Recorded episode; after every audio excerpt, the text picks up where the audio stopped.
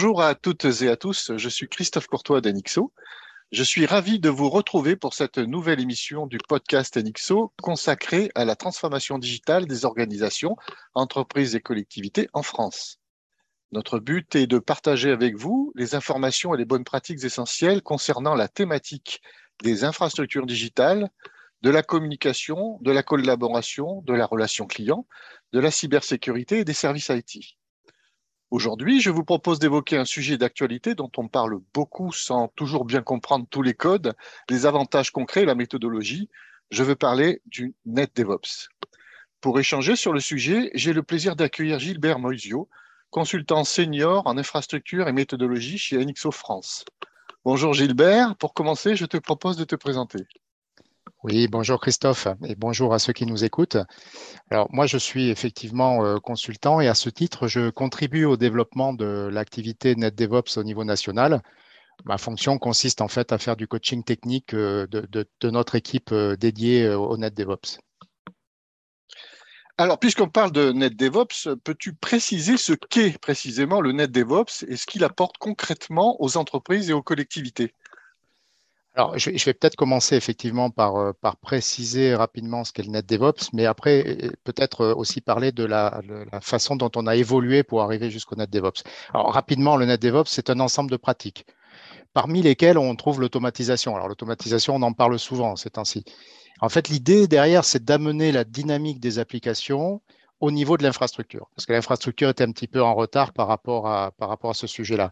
Et en même temps, ces méthodologies qu'on utilise nous permettent d'améliorer la, sûreté de fonctionnement.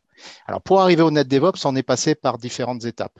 On a commencé euh, à peu près vers entre 2013 et 2016 à faire des scripts qui permettaient euh, de lancer des automatisations.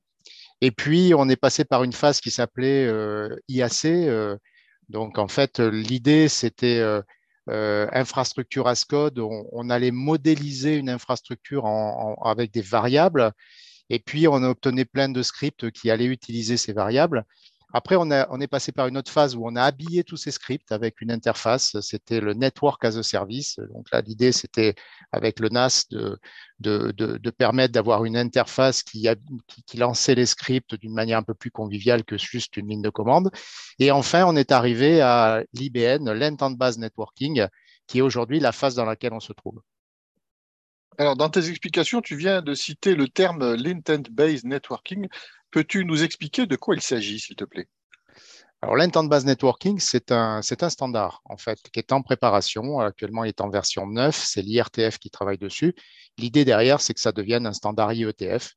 Euh, donc, en fait, le standard présente euh, de façon schématique, avec une boucle interne et une boucle externe, toutes les étapes euh, de l'écosystème qu'il faut mettre en place pour pouvoir euh, réaliser en fait euh, toute la partie net DevOps.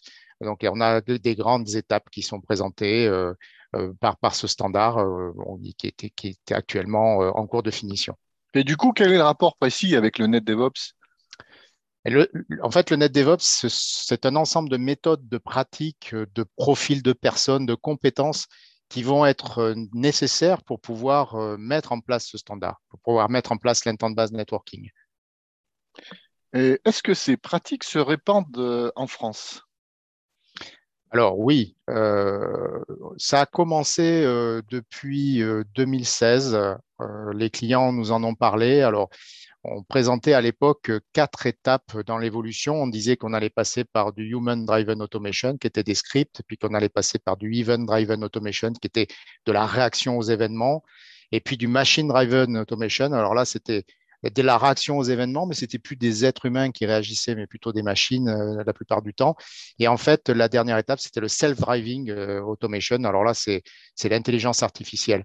Donc, euh, depuis 2016, on a vu cette évolution. Aujourd'hui, on est à l'étape de l'intelligence artificielle et on voit depuis 2019 euh, euh, en fait cette accélération qui se produit et aujourd'hui, on, a énormément de demandes autour de, ces pratiques-là. Alors justement, comment est-ce que NXO s'est organisé pour pouvoir répondre à ces besoins? Alors déjà, il a fallu prendre conscience que c'était un changement des métiers. et, et, que ça nécessitait une équipe dédiée. Donc, on a une équipe dédiée et entraînée qui on, s'entraîne régulièrement chaque semaine, chaque mois, chaque trimestre. On a des, des procédures d'entraînement et il faut consacrer beaucoup de temps à la formation parce qu'évidemment, le net DevOps, ça, ça, ça, couvre le système, le réseau, le développement, tout ça avec des méthodologies. Donc, le temps de pouvoir acquérir toutes ces compétences, c'est forcément beaucoup, de, beaucoup de travail, beaucoup de, d'investissement personnel de la part de tous les membres de l'équipe parce que c'est très long. Il n'y a pas de miracle, il n'y a pas de secret pour pouvoir acquérir ces connaissances. D'accord. Peux-tu nous citer des exemples de réalisation alors des exemples, euh, il y en a beaucoup. Euh, maintenant, je n'ai pas forcément euh, les autorisations pour donner les noms des clients, bien sûr, mais on couvre des tas de domaines, des collectivités, l'aéronautique, l'énergie, différents domaines de l'industrie. On a un cas concret qui, lui, peut être, dont on peut parler parce qu'il est consultable sur YouTube. Euh, c'est euh, l'aéroport de Nice-Côte d'Azur. Euh, le client a été interviewé. On a fait une mission chez lui en 2019-2020.